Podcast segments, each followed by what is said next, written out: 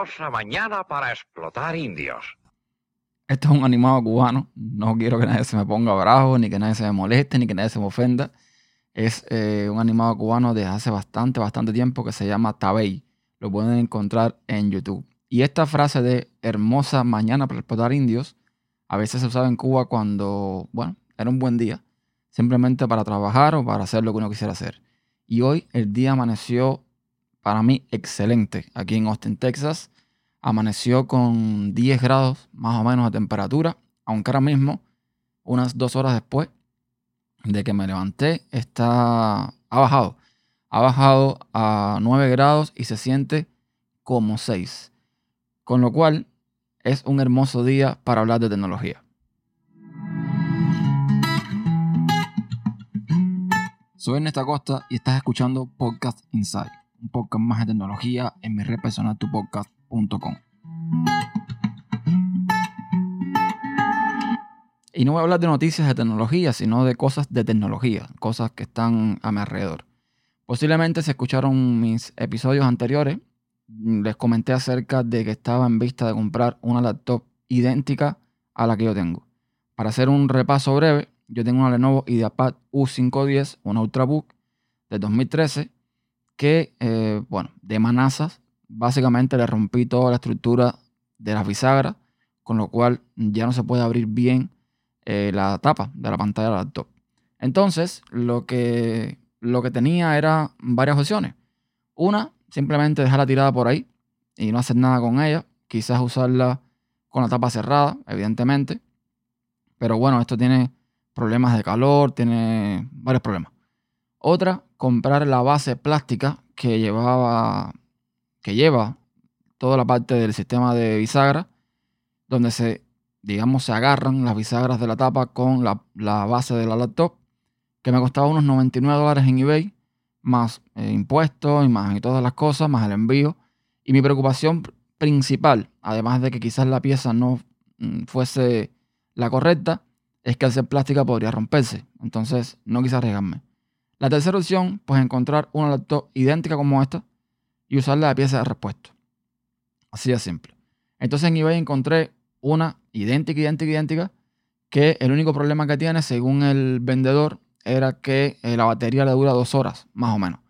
Era, bueno, es idéntica en el sentido de que tiene eh, la misma pantalla, es de 15,6 pulgadas, tiene el mismo procesador i5, pero esta eBay tiene 8 GB de RAM, la mía tiene 6 sin embargo, tiene 650 GB de disco mecánico, de disco normal de toda la vida, y los 24 GB de disco SSD caché.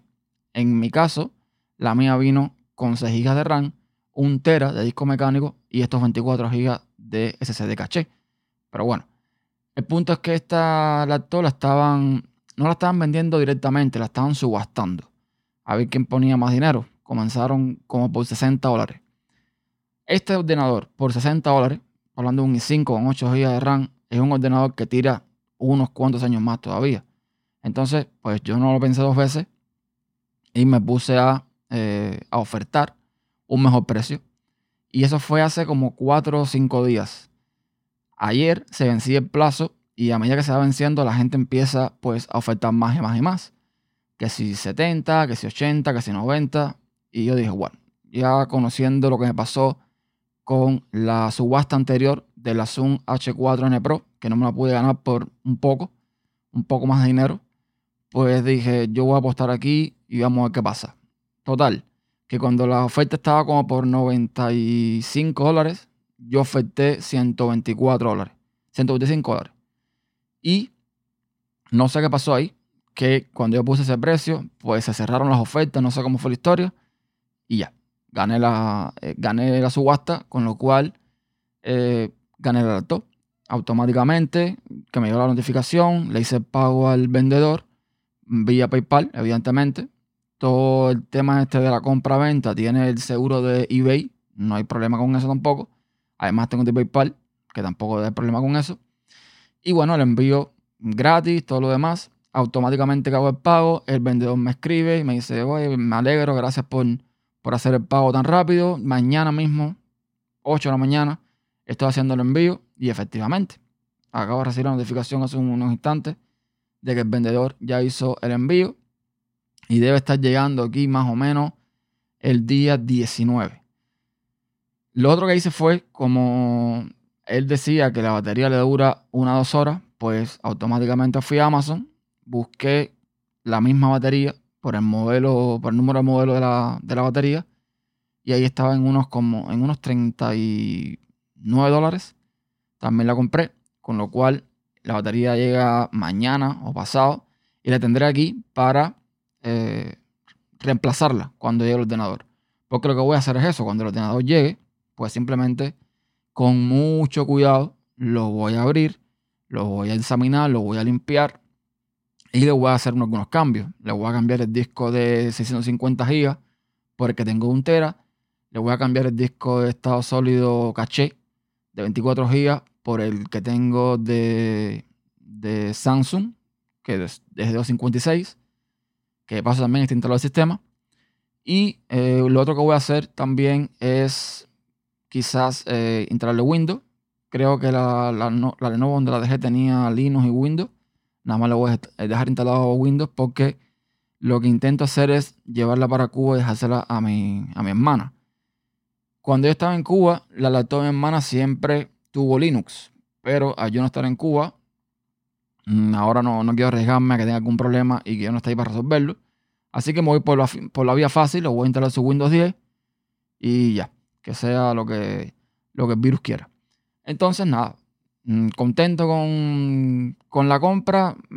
compré un ordenador, ya les digo, repito, un i5 con 8 GB de RAM, un montón de almacenamiento, pantalla de 15 pulgadas, teclado retroiluminado por 125 dólares más los impuestos, más la comisión que pone eBay, más o menos, más o menos, pues se va todo a unos 135 dólares. Ni más ni menos. Entonces, por esa parte, eh, pues bien, todo, todo correcto. Lo otro que quería comentar es que hace unos días llego a casa y mi mujer me dice, mira que la luz, los bombillos inteligentes, estos que tú compras para tus cosas, no funcionan. Yo tengo en tres habitaciones, tres bombillos inteligentes Junto a esos bombillos hay tres Google Home Mini. Tengo dos Chromecast. Y bueno, eh, aquello no, no, sé por qué no funcionaba. Estos bombillos son los que vende Google, que son de General Electric. Son de Smart. Bueno, lo de Smart que tienes que tú le das órdenes y se apagan. No mucho más que eso. Y bueno, que puedes quizás eh, opacar un poco la luz, darle más intensidad, pero no es más que eso. Entonces, el procedimiento para reiniciar estos bombillos también lo comenté en un podcast hace mucho tiempo, pero bueno, lo vuelvo a comentar para el que no, no sepa. Lo que hay que hacer con estos bombillos es encenderlo por 8 segundos, luego apagarlos 2 segundos y así constantemente, unas 5, veces más o menos. Enciendes 8, apagas 2, enciendes 8, apagas 2, etc. Ya cuando está listo, el bombillo parpadea 3 veces y ya está listo para añadir de nuevo a tu, a tu perfil de Google Home y ya está. Entonces aproveché para hacer un reset de todos los dispositivos, de Chromecast, de los Google Home Mini, de los tres bombillos, para, eh, bueno, para volver a reconfigurar toda mi red, hacer todo desde cero, hacer todo bien, organizar todo.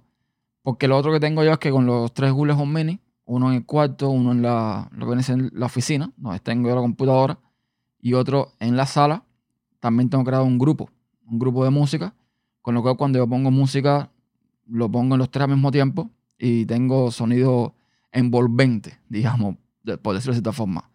Tengo sonido para donde quiera que me mueva en la casa, con lo cual está bastante, bastante bien. Y en eso me pasé un poco la mañana, pues reconfigurando todo.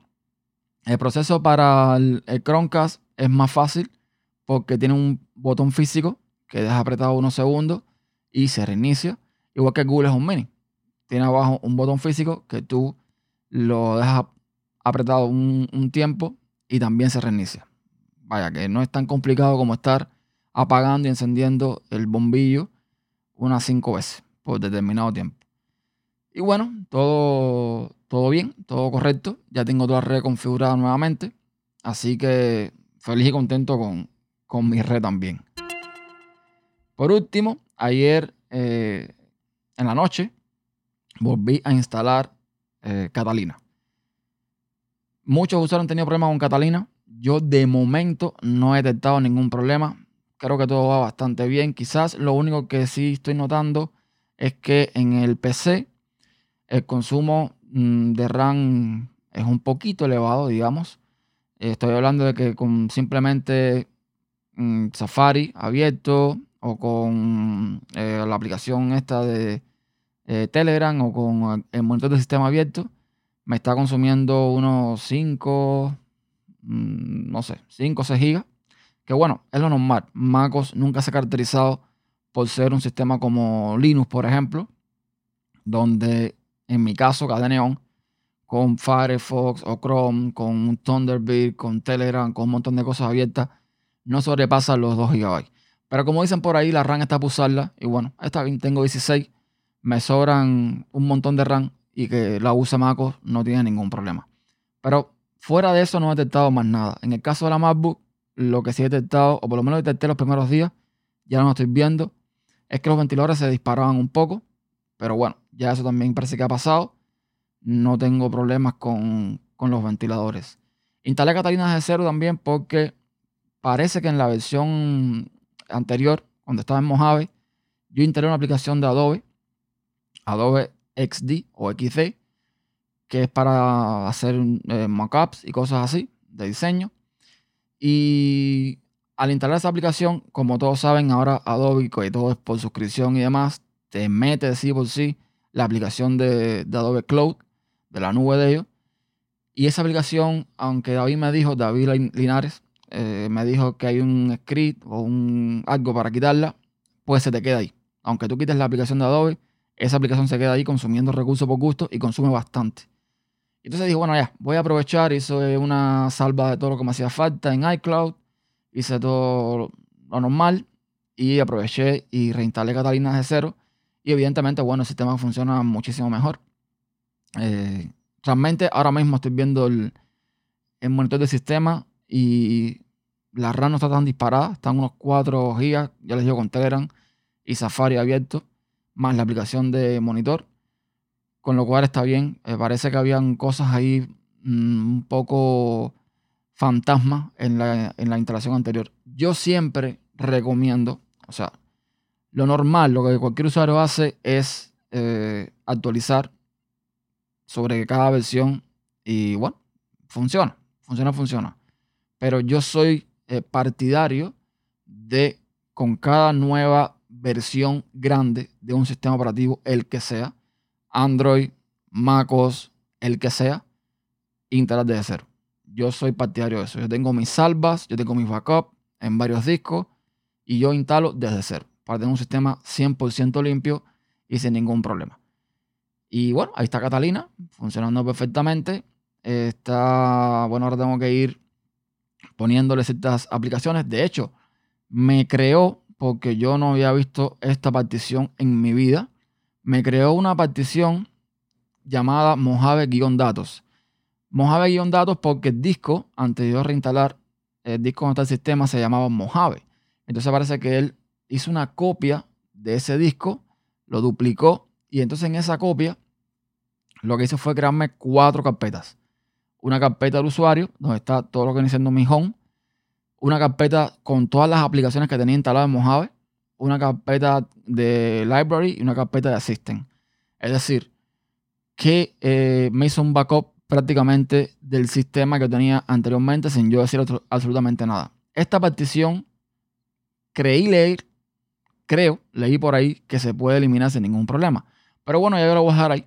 De todos modos, como una segunda partición para backup o lo que haga falta. Así que, eh, muy bien, está bien. No tengo ninguna queja al respecto. Y nada, eso era básicamente lo que quería comentarles el día de hoy. Un día frío, un día hermoso para andar de tecnología. Un día, bueno, hoy también tenemos podcast, eh, metapodcast con varios integrantes de de otros podcasts. Ya lo iré anunciando por redes sociales. Eso lo vamos a meter en vivo y todo bien. Gracias por escuchar. Ya saben que todas las formas de contacto las tienen en tu podcast.com barra contacto y por ahí nos vamos viendo. Hasta la próxima.